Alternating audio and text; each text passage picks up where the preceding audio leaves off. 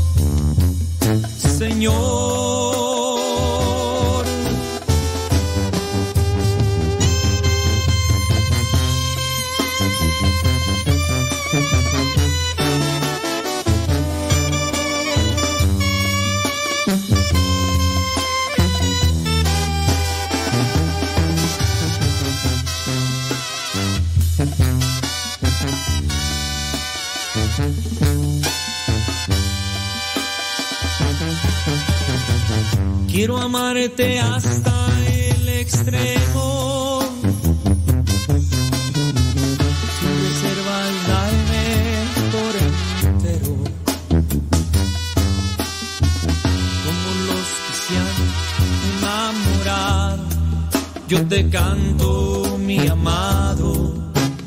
Hasta el final. Hasta la locura te amo, Señor.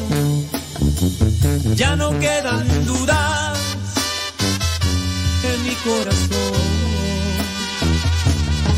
de que te amo, que te amo, Señor. Oh, oh. Hasta la locura te amo, Señor. Ya no quedan dudas en mi corazón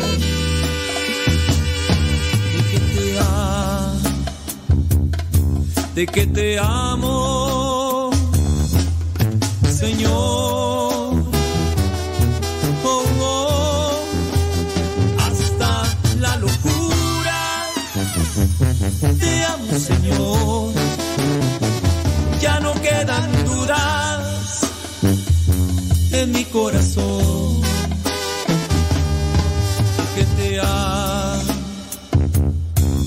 que te amo, Señor, de que te amo, de que te amo,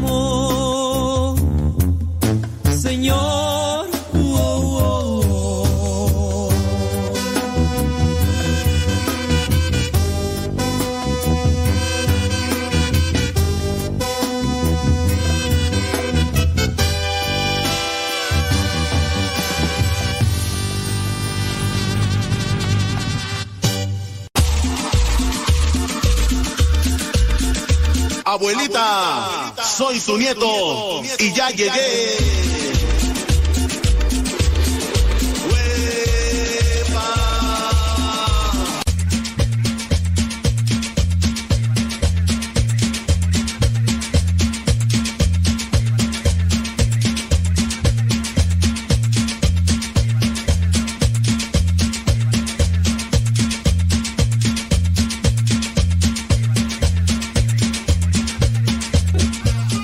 Al hermano Cristian. Cristian. Que está cumpliendo años. Saludos, Cristian. Ándele. Oye, pues lo que está dando vueltas ahorita en las noticias es que falleció el príncipe Felipe de Inglaterra, quien se encontró con cuatro papas en el palacio de, el palacio de Buckingham. Anunció este 9 de abril el fallecimiento del príncipe Felipe de Inglaterra a la edad de 99 años. Él era el esposo, el marido de la reina Isabel II y que tuvo la oportunidad de conocer personalmente a cuatro papas eh, este príncipe. Es ahí donde yo no entiendo esto de la monarquía. La esposa es reina y él es príncipe.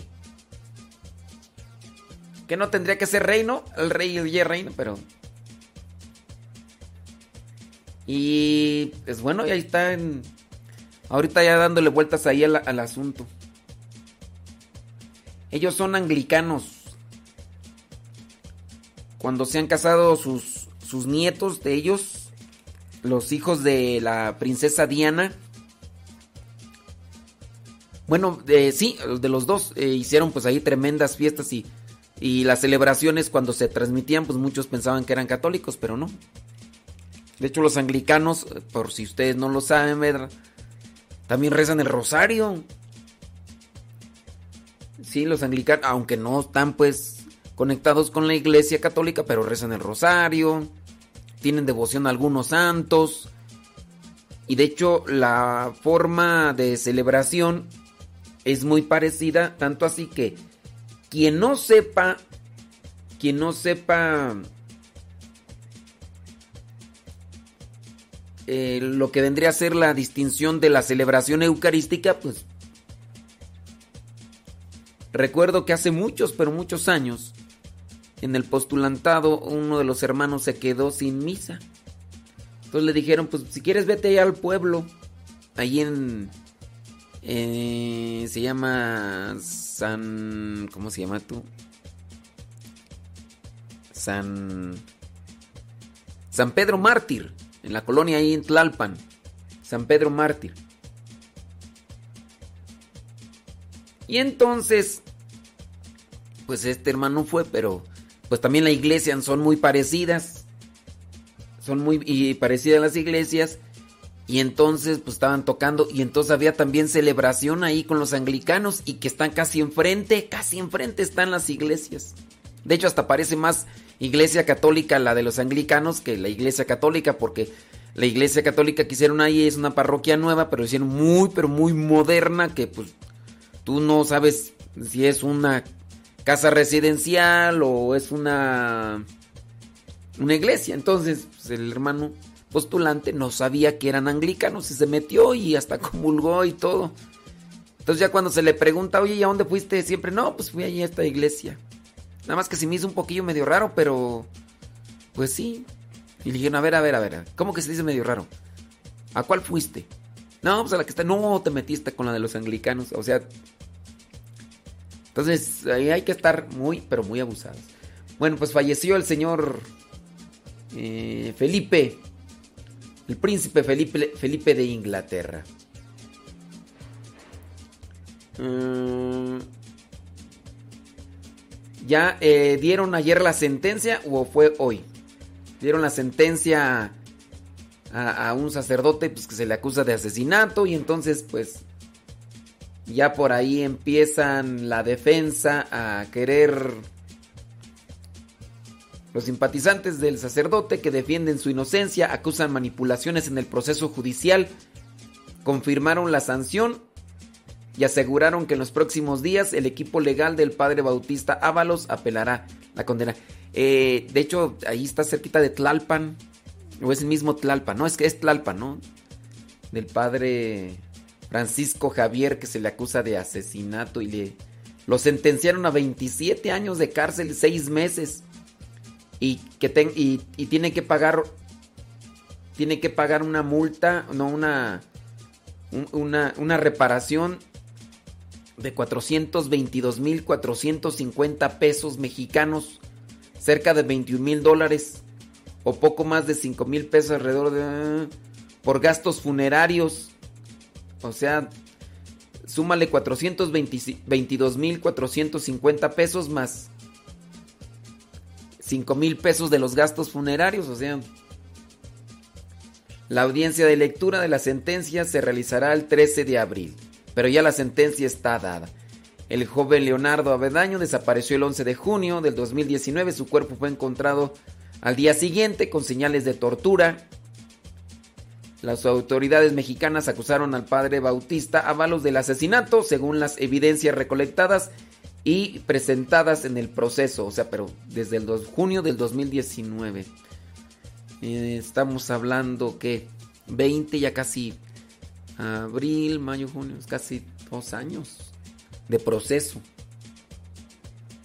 Casi dos años de proceso.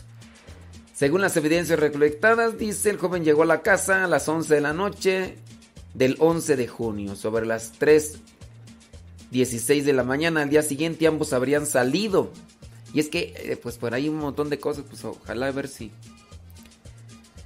Pero ya la sentencia ahí está. Ay, Dios, Dios santo. Oye, condenan a un monje en Turquía por dar pan a dos personas. Allá en Turquía, híjole, el padre Ajo tendrá que cumplir 25 meses de cárcel en Turquía porque ha sido considerado culpable de haber prestado ayuda a una organización terrorista. Su delito consistió en dar pan, así como lo escuchas, consistió en dar pan a dos personas que se acercaron a la puerta de su monasterio. Y resulta que estas dos personas que se acercaron para pedir pan eran miembros de un grupo terrorista. Entonces, pues él les dio el pan.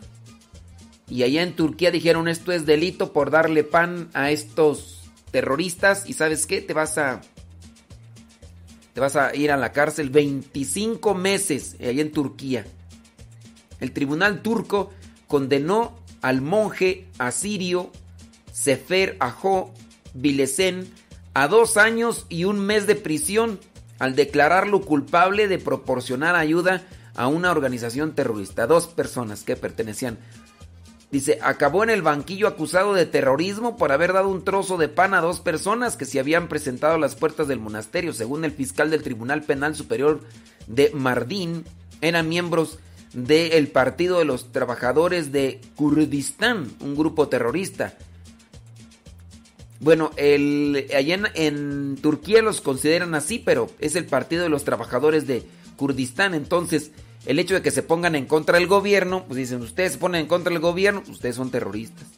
El religioso, ausente de la sala de audiencias, porque no estuvo ahí presente, siempre se ha declarado inocente, rechazando todas las acusaciones más conocido como Padre Ajo, el custodio del antiguo monasterio sirio ortodoxo de Mor Yaqub, San Jacobo, abandonado después del genocidio del año 1915 y restaurado por el mismo religioso, fue arrestado el 9 de enero del 2020, pero recuperó la libertad cuatro días después por la presión de la opinión pública. El sacerdote fue detenido en base al testimonio secreto de un desertor y exmiembro del grupo que se señala como terrorista, que presuntamente lo denunció a las autoridades turcas. El religioso siempre insistió en que no conocía a las personas que venían a verlo para pedirle comida, que no sabía que eran miembros de ese grupo y que los ayudaba por caridad cristiana. Pero pues es Turquía, pues que ¿Qué puedes decir allá cuando estaba gobernando estos grupos extremistas islámicos? Que todavía hace algún tiempo uno de los islámicos había raptado a una niña cristiana católica de 14 años, la había raptado y luego la había obligado a casarse para pues hacerla su esposa. Y todavía allá la justicia defendía a este señor de más de 40 años que se había robado a la muchachita y así se las gastan los extremistas islámicos en aquellos lugares y ahora, ¿sabes qué? Te vas a ir dos años y fracción a la cárcel. El pecado, haberle dado un pedazo de pan a dos personas que pertenecían o que están dentro de un grupo que es señalado por el gobierno como terrorista. Pero es el Partido de los Trabajadores de Kurdistán. Entonces el gobierno, como es extremista, dicen a nosotros nadie nos viene a reprochar cómo estamos haciendo nosotros el maneje, el teje y el maneje del gobierno. Así que cualquier tipo de revoltoso ya los vamos a calificar como terroristas. Los terroristas. Y pues así. Así se las, se las gastan allá estos hombres. Oh, mucho cuidado. Son 58 minutos después de la hora. ¡Cristian! Pida sus ricos tamales oaxaqueños. Ya llegaron sus ricos y deliciosos tamales oaxaqueños. Acérquese y pida sus ricos tamales oaxaqueños. Doña Julia, ¿cómo está doña Julia? Pues muy bien. Dice, ven a prender un cerillo, ven a iluminar este hogar. Que Diosito nos bendiga y bendizca nuestro hogar. Todas las noches camino por el sendero de Dios, donde mis padres me esperan con la bendición de Dios. Ay, papá, que Diosito los cuide y los acompañe por donde quiera que vayan. Gracias, doña Julia, gracias.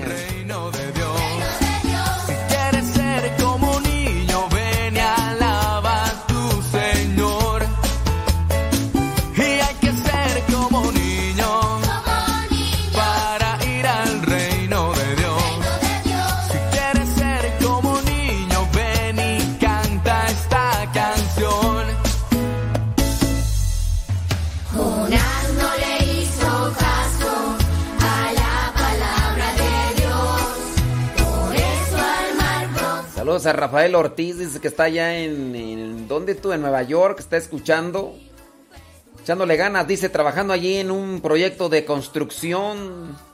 Saludos a Cintia hasta Tangancícuaro, Michoacán, ahí en la cafetería La Estación. Irá pues, hombre. Saludos, Cintia. Eh, saludos a doña Zenaida Ramírez, que ya nada más de Ya nada más del torta de las delicias, ya nada más quedan los, quedan los puros recuerdos. Ya nada más quedan los puros recuerdos.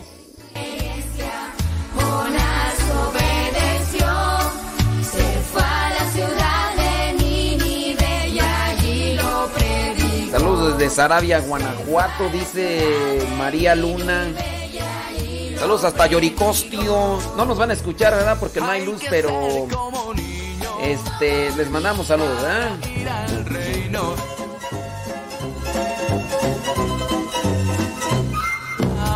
tu Señor. Y hay que ser como niño. Para ir al reino de Dios. Si quieres ser como niño, ven y canta esta canción. Saludos hasta Huichapan Hidalgo, dice Andy Peralta.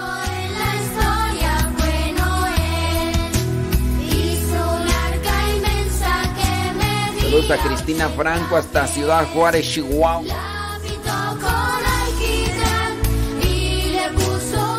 Dice Chiristian que allá en Yoricostio sí hay luz. Sí, del sol, pero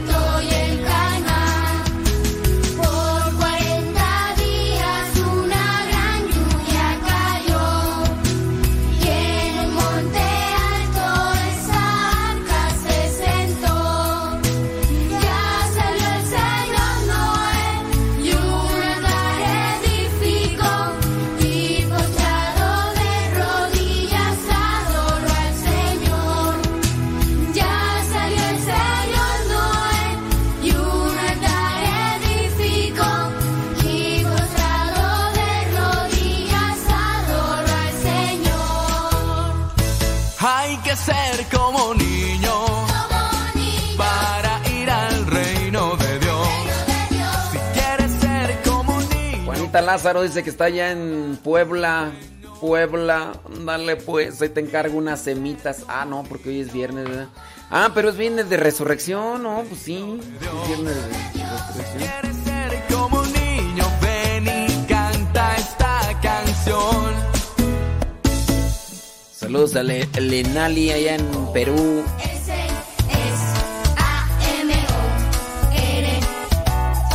Saludos a la flaca Velasco.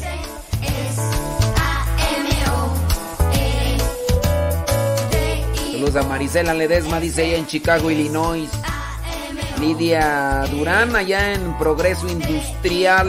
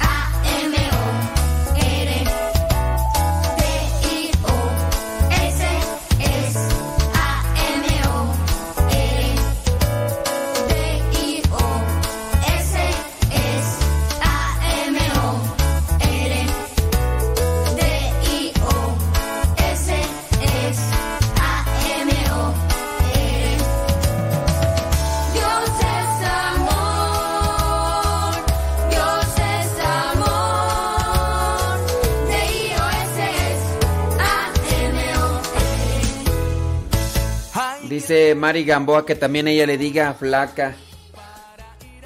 Duerme soñando con tus ojos tan plenos despiertos.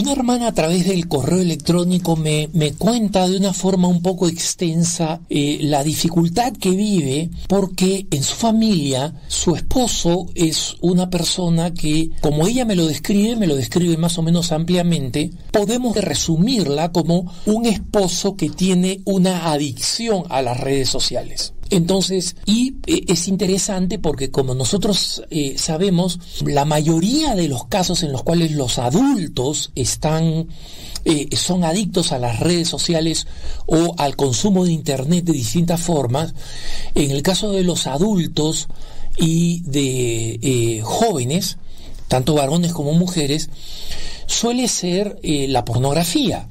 ¿No? Y en el caso de personas más jóvenes suelen ser los videojuegos. Y no es infrecuente que exista una adicción a ambos, ¿no? Tanto a la pornografía como a los videojuegos. Y esto hace que las personas se conviertan en eh, verdaderos autómatas que están constantemente pendientes de lo que está aconteciendo en una pantalla, ¿no? Y que cuando no están frente a la pantalla del ordenador, de la computadora, están frente a su tableta o están frente a su teléfono móvil. Y en consecuencia, cuando eh, uno saca la cuenta de la cantidad de horas que está frente a esto o la importancia de las horas, porque hay gente que tiene que trabajar, pero apenas llega, inmediatamente se conecta y se dedica a eso, a esta dependencia de horas, es decir, que es visible la incapacidad, digamos, de dejar esto, de cuando le dicen, oye, vente, ven a comer, ven a hacer esto, ya un momentito, un momentito, solamente me falta esto, eh, salvo en excepciones de alguien, persona que está terminando realmente un trabajo, cuando normalmente está haciendo otra cosa, está visitando redes sociales o lo que sea, este es un signo de esa eh, dependencia y si no, o sea, peor, digamos, que una adicción. Un poco menos frecuente, pero también real, es la adicción a las redes sociales por cuestiones de eh, simplemente validación y participación. Es decir, hay personas que construyen su vida en las redes sociales desde personas que quieren dar la impresión de que tienen una vida perfecta, entonces están todo el tiempo eh, grabando imágenes a través de sus teléfonos, eh, eh, sus dispositivos celulares, ¿no? Grabando imágenes, ideas, eh, figuras, a sí mismos en situaciones siempre excelentes, u otras personas que están, eh, digamos, constantemente comentando y en muchos casos eh, eh, discutiendo en, en redes sociales, en Facebook, en foros, en Reddit, en lo que a ustedes se les ocurra, pero normalmente que lo hacen con una constante frecuencia. Y no solamente lo hacen de una manera relativamente obsesiva, este, eh, sino que muchas veces llevan sus comentarios o sus discusiones eh, fuera de las redes sociales, es decir, muchas veces cuando se reúnen en la mesa o se reúnen con su cónyuge, se reúnen con sus hermanos o con sus amigos, no hacen más que comentar eh, cuán astuto o eh, fue el comentario que hicieron o cuán enojados están con alguien que puso tal cosa en la red, es decir, siguen viviendo en la red aun cuando están fuera de la red, ¿no? Entonces, miren, lo primero que hay que reconocer respecto de esto, hermanos, es que eh, acá estamos hablando de una conducta adictiva, ¿no? ¿Qué cosa significa una conducta adictiva? Si ustedes ven qué cosa es una adicción desde el punto de vista médico-psicológico o médico-psiquiátrico, bien fácilmente van a entender que se trata de un estado de ánimo, de una situación, de una condición en la cual la persona eh, eh, depende muy seriamente de lo que está haciendo, incluso por más que diga que él lo tiene bajo control, ¿no? Y esta dependencia eh, se convierte en una dependencia neurológica, es decir, no voy a entrar acá en los detalles, digamos, cerebrales de cómo el uso genera dopamina, esa dopamina eh, es un, una sustancia en nuestro cerebro que produce satisfacción, pero al mismo tiempo produce una dependencia, es decir, un deseo de la misma o de mayor cantidad, y esa es la razón por la cual eh, se considera que una persona no es capaz realmente de tener una relación normal con ese, con ese producto, con el producto de su adicción, si no es capaz de dejarlo completamente por un periodo mínimo de 28 a 30 días. O sea, y esa es una cuestión científica neurológica, es decir, el tipo de conexiones neurológicas que la adicción ha generado. Recordemos que nuestro cerebro es extremadamente plástico, ¿no? Entonces, eso no se va a dar si es que esa persona no lo deja. Entonces, esta hermana que me consulta dice que eh, cuando le dijo al esposo, oye, mira, estás todo el tiempo pendiente de esto y él está enojado de que se lo digan, etcétera, en algún momento el esposo dijo, mira, ya, ok, lo voy a dejar. Y esta hermana le dijo, mira, no se trata de que lo dejes, sino de que tengas una relación normal. Error, hermana. Has debido dejar que esa persona lo deje. Te lo digo con todo respeto. No, no, no me gusta a mí juzgar a nadie y llamar a nadie eh, eh, eh, que está equivocado o lo que sea, porque no formo parte de su vida. Pero si una persona con todos los signos de una adicción dice voy a dejarlo, permítelo que lo deje especialmente si es capaz de dejarlo por un tiempo, ¿no?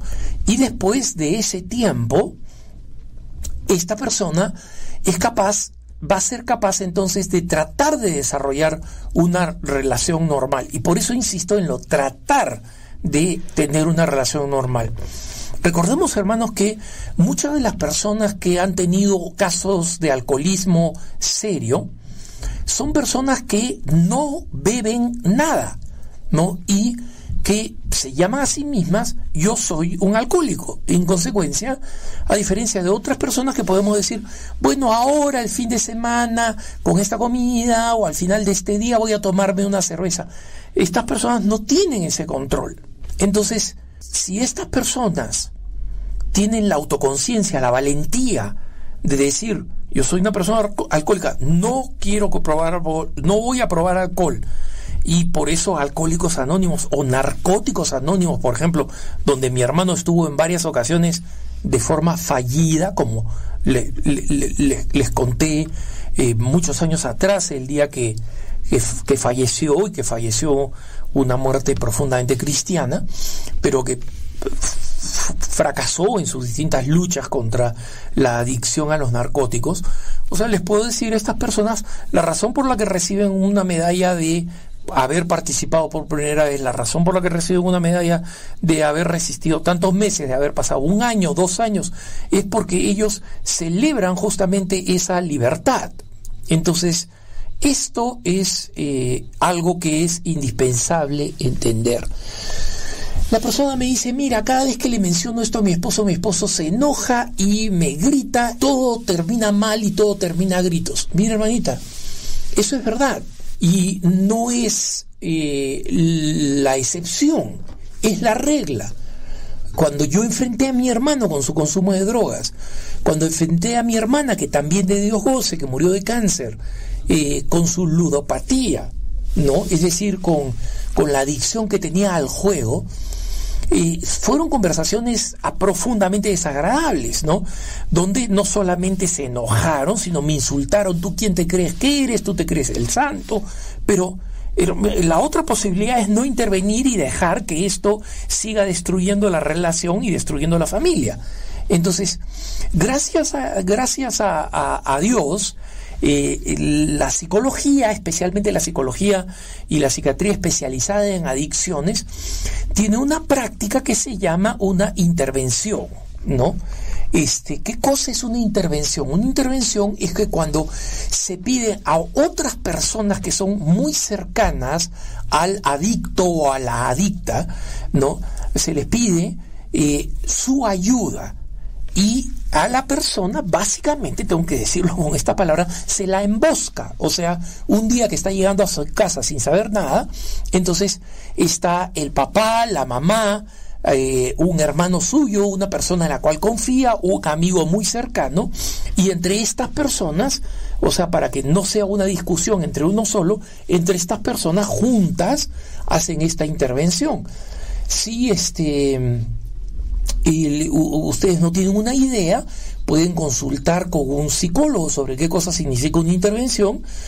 Yo no soy partidario de encontrar información médica a través de Internet, pero en Internet sí, cuando uno busca una eh, intervención antiadicción, una persona va a encontrar varias explicaciones, especialmente de varios expertos, sobre lo que significa la intervención, cómo se hace, con qué ánimo, y normalmente es una intervención hecha para encaminar a la persona a una decisión. O sea, no es simplemente para decirle tú haces esto, tú haces el otro. No, se necesita mucha paciencia, mucha moderación, mucha eh, resistencia a la reacción negativa de la persona, pero va a ser mucho más difícil que esta persona se excuse o agreda o insulte cuando más de una persona y especialmente varias personas que eh, son seres queridos eh, realizan esta intervención. Entonces, hermanos, Lamentablemente, con todas las cosas buenas que ha traído Internet, con la libertad que me da a mí, por ejemplo, para dirigirme hacia ustedes, eh, en, la- en el antiguo mundo de la comunicación, si yo no fuera propietario de una radio o si no fuera el invitado de una radio importante, no podría comunicarme con ustedes. Entonces, esa es una de las grandes ventajas de Internet. Pero, como todas las nuevas tecnologías, tienen dos lados. Y la adicción es una de ellas y tenemos que hacer algo al respecto. Gracias a Dios, la psicología moderna lo entiende cada vez más y tiene alternativas para ello. Que tengas un buen día.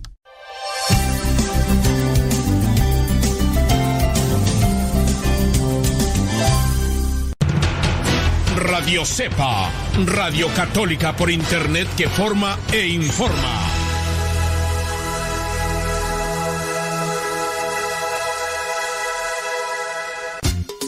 Arriba las manos, saludemos al Señor con gozo.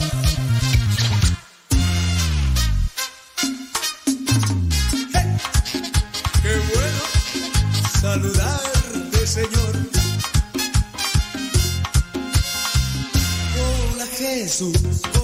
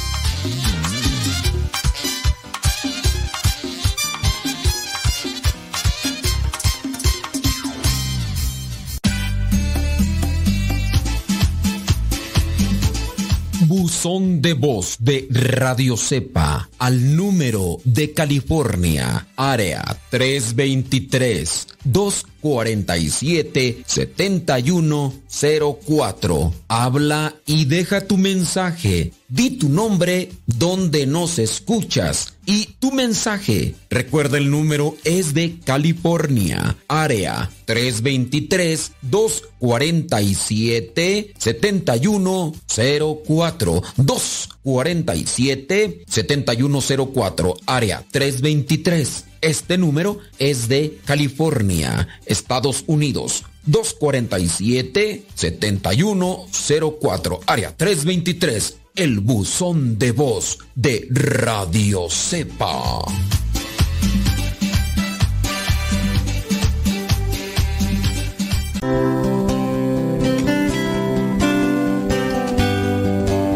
Dios quiere hablarte, escúchalo.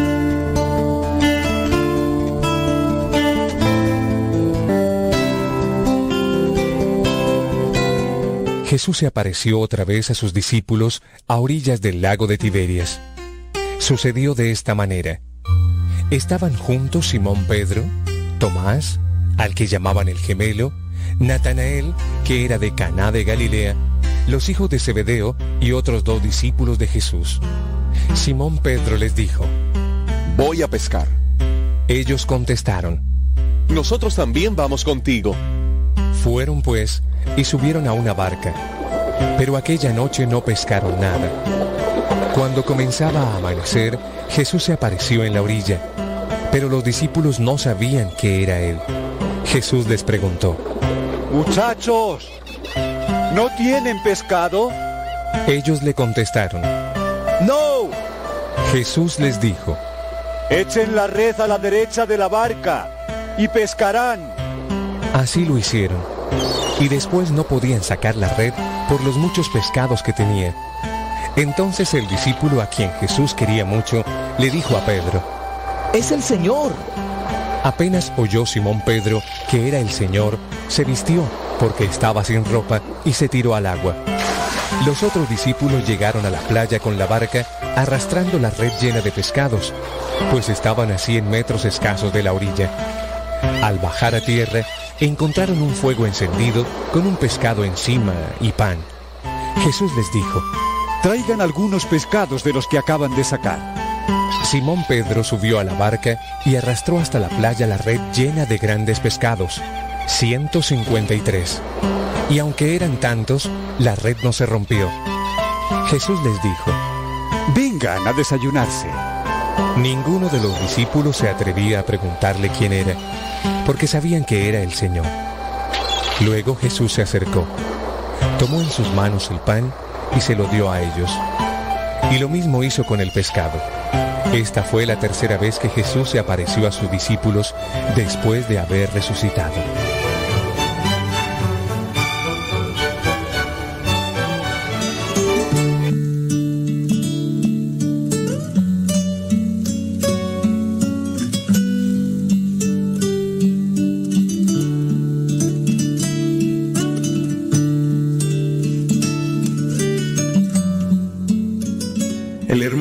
Pasaje del Evangelio de hoy, tomado del capítulo número 21 de San Juan, nos presenta esa maravillosa pesca, esa pesca milagrosa que sucede después de la resurrección, por supuesto. Estamos en la octava de Pascua, la octava de la resurrección. Destaco esto porque hubo también una pesca milagrosa que sucedió antes, mucho antes de la pasión. O sea que por lo menos se cuentan esas dos pescas milagrosas, con lo cual hay una continuidad entre el Cristo antes de padecer y el Cristo después de resucitar. Yo quisiera destacar en esta oportunidad el significado de esa orilla, esa orilla en la que está nuestro Señor Jesucristo. Observemos que Cristo desde la orilla de la playa habla a sus discípulos, les da una respuesta que ellos no encontraban. Es decir, está lejos de ellos, físicamente hablando, ellos están en la barca, en el mar, y Cristo pues está en la orilla, pero está lejos de ellos, pero no se ha desentendido de ellos. Esta es una imagen muy hermosa, porque es exactamente lo que sucede con la iglesia. Nosotros no reconocemos inmediatamente la presencia de Cristo y tal vez sentimos que está lejos. Cuando vemos injusticias que nos suceden, cuando vemos problemas en nuestra sociedad y dentro de la misma iglesia, entonces nos preguntamos, ¿dónde está Cristo? Y puede haber la tentación de pensar que Cristo se ha desentendido de lo que le acontece a la iglesia. Pero no, Cristo desde la orilla está hablando a sus discípulos. Él de alguna manera sigue siendo el capitán del barco, aunque no esté visiblemente en el barco. Atención a eso, por favor. Ese barco, esa barca, representa a la iglesia.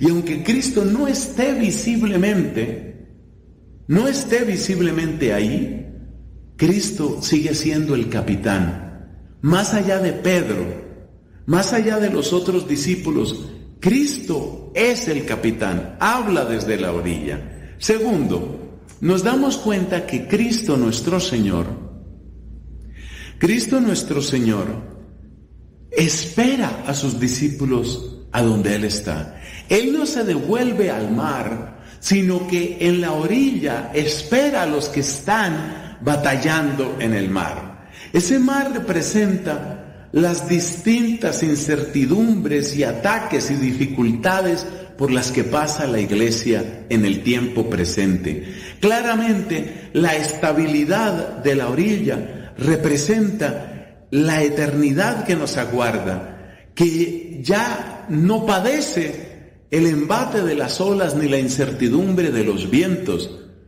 Ahí nos espera nuestro Señor Jesucristo. Ahí espera que nosotros lleguemos. Pero repito, no se desentiende de nosotros, sino que nos llama, nos guía, sigue siendo el capitán, pero nos está esperando allá. No se trata de que Él vuelva acá, en el sentido de que vuelva a tener una existencia como la nuestra. No, cuando Él regrese es para llevarnos eternamente con Él, es decir, es para recibirnos en la orilla de gozo y de eternidad donde Él se encuentra. Y lo más hermoso, Jesucristo preparando comidita, Jesucristo preparando una comida para sus discípulos. Esa sencilla comida, ese pez entre brasas ahí en la orilla, está indicando cuánto quiere Cristo que llegue ese banquete final, ese banquete en el que podamos cumplir lo que decía Santa Teresa de Jesús, alegrarnos de que todos se alegren, sentarnos alrededor de esa mesa y como amigos alimentarnos de todo lo que Dios ha querido darnos y que solo en forma de centella y de reflejo borrosamente conocemos en esta tierra.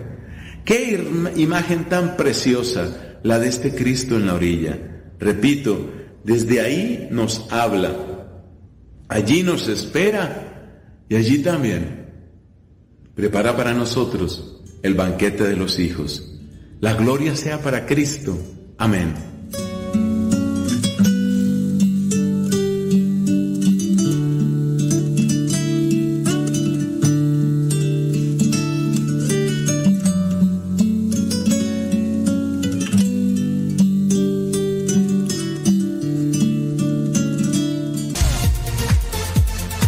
Descarga la aplicación de Radio Cepa en tu dispositivo móvil. Disponible para Android y Apple. O en aplicación TuneIn.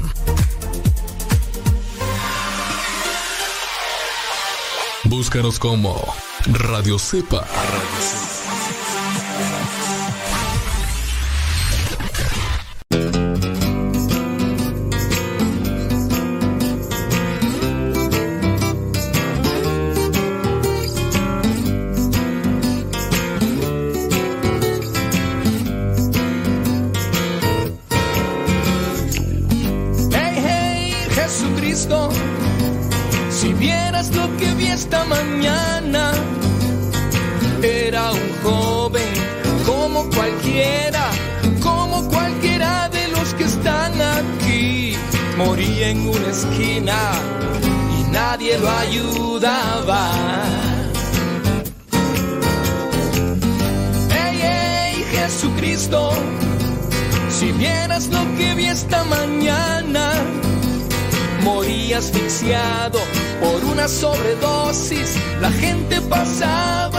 Sin siquiera mirar.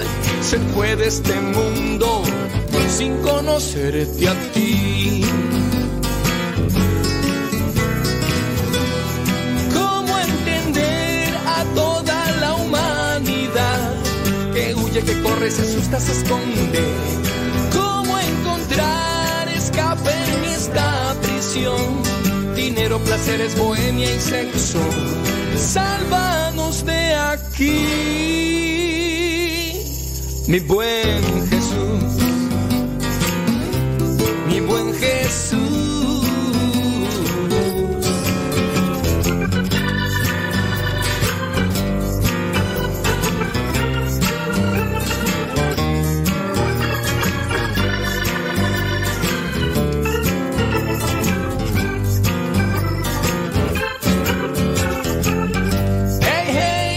Jesucristo, Mi luz eres tú al final del camino. Cámbiame pronto, quiero ser tu amigo.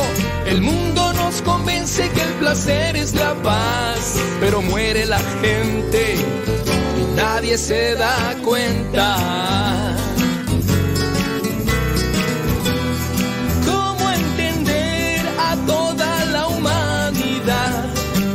Que corre, se asusta, se esconde? ¿Cómo encontrar escape en esta prisión? Dinero, placeres, bohemia y sexo. Sálvanos de aquí,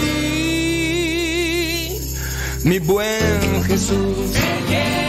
Jesucristo, mi buen Jesús. Jesucristo, Jesús mi Dios. 34 minutos después de la hora. 34 después de la hora. Hoy día viernes 9 de abril del 2021. Ustedes van a decir, bueno, ¿y por qué dices la hora y por qué dices el día? Mira, es que se está guardando ahí en el YouTube, ahí en el Facebook. Quién sabe, ¿verdad? A lo mejor dentro de 10 años, mira, van a decir, mira, están transmitiendo, ah, mira cómo hacen los programas ragachos, o sea, en aquellos años, allá, ay, no. Pobre gente, cómo le iba tú, Está todo feo, mira. Sí, sí, sí. Dentro de 10 años me escucho y te diga, ay, perdóname, Señor, perdóname por ser tan...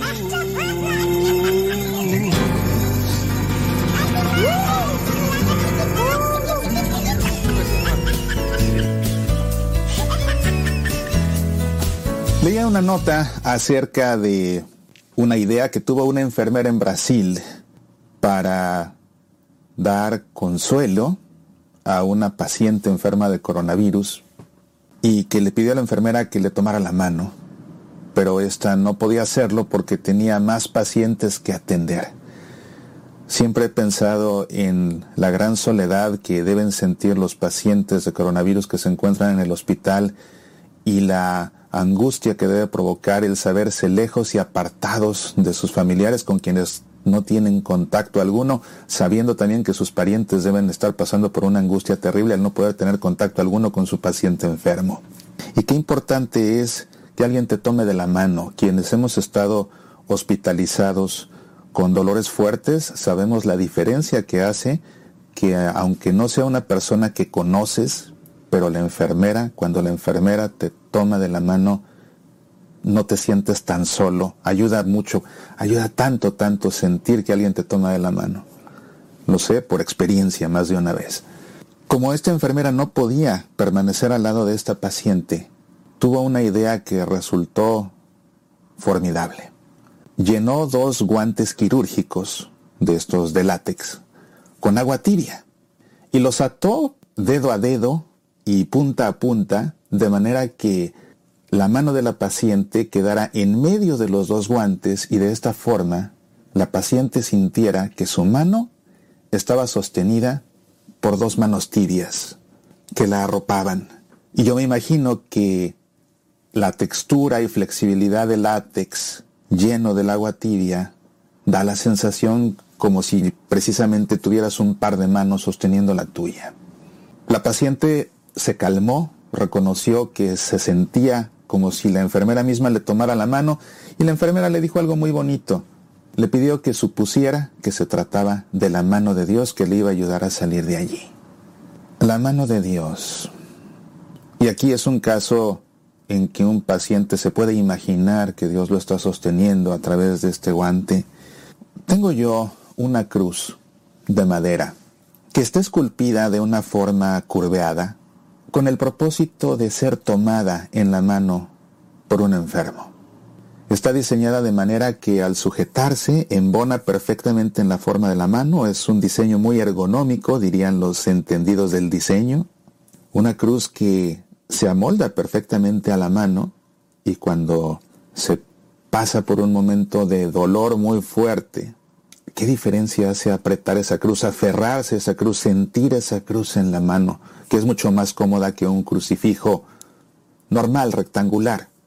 Yo en muchas ocasiones he recurrido a esa cruz precisamente hecha para enfermos en momentos de crisis de dolor muy fuertes. Me aferro a ella y me ayuda a recuperar la paz. Qué importante y necesario sentir a Dios. Pero nuevamente esta cruz que sostengo es simplemente una cruz. Yo sé que Dios no me deja, pero lo que estoy palpando es una cruz que me recuerda a Dios, así como en el caso de esta paciente y de muchos más a los cuales ya se les aplican estos guantes que les llaman la mano de Dios, pues se imaginan como si Dios los sostuviera. Sin embargo, Dios sabiendo que porque somos de carne y hueso y no solamente espíritu, necesitamos sentirlo, se nos ha hecho perceptible de diferentes formas para que sintamos realmente a Dios a través de los sentidos del cuerpo. Es por lo que cuando somos bautizados, no vemos al Padre y al Hijo y al Espíritu Santo, pero en la frente sentimos el agua que corre, el agua con la que somos bautizados. Cuando somos confirmados, no vemos al Espíritu Santo, sin embargo, cuando el obispo nos unge con el santo crisma, vaya que percibimos con el sentido del olfato el dulce aroma del Espíritu Santo que emana de ese santo crisma y que nadie podrá negar que el aroma del santo crisma es la fragancia más exquisita que existe sobre la faz de la tierra. A fin de cuentas es el olor de Dios. Quienes reciben el sacramento del orden sacerdotal no ven a Cristo que los ordena, pero sienten, sienten con el sentido del tacto, sienten en su frente las manos que les impone un obispo. Cuando recibimos el perdón de Dios en el sacramento de la reconciliación, no vemos a Dios perdonándonos, pero escuchamos con el sentido del oído, escuchamos que el sacerdote absuelve nuestros pecados en el nombre del Padre y del Hijo y del Espíritu Santo. No vemos a Dios, pero lo escuchamos perdonándonos, para que nos quede claro que en verdad estamos siendo perdonados y no tengamos duda alguna. En el sacramento de la Eucaristía no se diga con el sentido del gusto, paladeamos la hostia, el vino consagrado, nos comemos el cuerpo y la sangre de Cristo Jesús. El que se encuentra enfermo a punto de morir y es ungido, igualmente siente en su piel, siente en su frente, siente en sus manos el aceite que el sacerdote unge y de igual manera percibe con su olfato el aroma. Los que contraen matrimonio con su boca pronuncian una promesa eterna de amor al pie del altar que es escuchada por su pareja y es una promesa que se dicen y escuchan de forma recíproca. El único sentido que Dios ha reservado o que ha privado para percibir su presencia es el sentido de la vista, porque a fin de cuentas no solo somos cuerpo, también tenemos espíritu, tenemos voluntad para creer con la fe que Dios está presente. No lo vemos con los ojos, pero nuestra fe nos asegura que está presente y lo sentimos. Sí que lo sentimos con el tacto, con el olfato, con el gusto y con el oído. Dios quiere dejarse tocar, quiere dejarse sentir, quiere dejarse palpar. Por eso la Santa Misa es el sacramento por excelencia, es la máxima experiencia de Dios en la que lo escuchamos, le respondemos, sentimos, comemos, olemos, incluso el incienso, aunque no lo veamos. Y no solamente Dios se deja sentir a través de los sacramentos, también se deja sentir a través de los sacramentales. Pensemos en el agua bendita. Y en este tiempo de Pascua, el rito penitencial suele hacerse bajo la forma de aspersión, precisamente porque en la Pascua renovamos nuestras promesas bautismales, de manera que el sentir que somos aspergidos con el agua bendita nos hace recordar una y otra vez a lo largo de los domingos de Pascua ese bautismo en el cual fuimos sepultados en Cristo para resucitar a una vida nueva, que es esta vida nueva en la que estamos renaciendo en este tiempo de Pascua. Y qué importante es precisamente en el tiempo de Pascua que el rito penitencial se celebre bajo la forma de aspersión. Y el agua bendita que es aspergida por el sacerdote es aspergida para que caiga en la gente, para que la gente la sienta. La gente tiene que sentir el agua bendita que el sacerdote asperge y para poder sentirla tiene que caerle. Y nadie me dejará mentir que cuando un sacerdote pasa y simbólicamente ahí rocía a un lado, rocía al otro, rocía una vez más y rocía una vez más y regresa al altar. Nadie me dejará mentir que si no te cae al menos una minúscula gota en la uña del dedo meñique, te sientes totalmente timado. Te sientes totalmente timado. Y si te cae un buen chorro de agua en la cara, ah, cómo te sientes satisfecho. Pero si ni siquiera una pequeña gota te cae, aunque sea en la punta de la uña del dedo meñique, sientes que te timaron. Prueba de la necesidad que tenemos de en verdad sentir a Dios. Y el sacerdote que asperge tiene que mojar a todos. No nada más así ya. El agua bendita es para eso, para que sintamos a Dios. El que pasa ahí nada más por cumplir no favorece la experiencia de Dios de los fieles. Y es algo que tiene que tener cuenta todo sacerdote. Tiene que asegurarse de que todos se mojen para que todos sientan y todos recuerden el bautismo y nadie se sienta sintiéndose timado. Es importante, necesario sentir a Dios.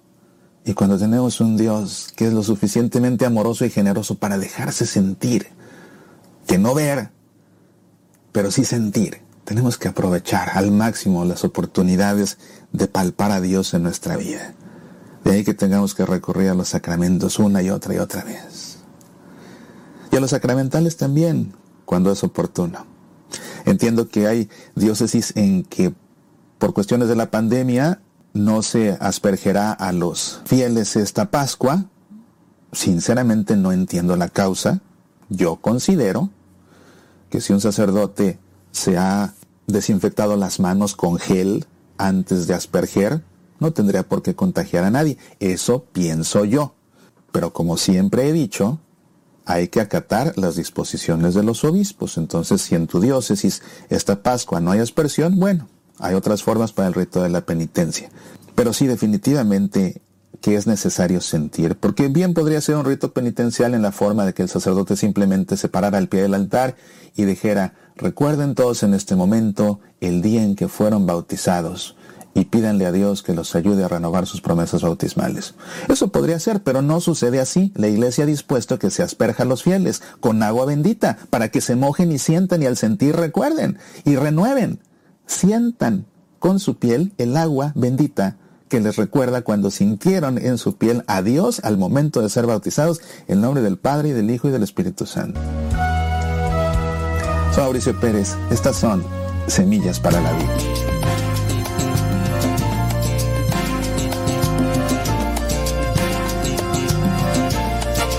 Gracias Señor por las luchas que el mundo trae, que por ellas yo creceré, pues mi guía eres tú. Gracias Señor. Bueno, pues los dejo. Vamos a la capilla, a la oración. Y al ratito regresamos con el programa Evangelizar sin en 15 minutos. y aprendo que debo amar saber comprender.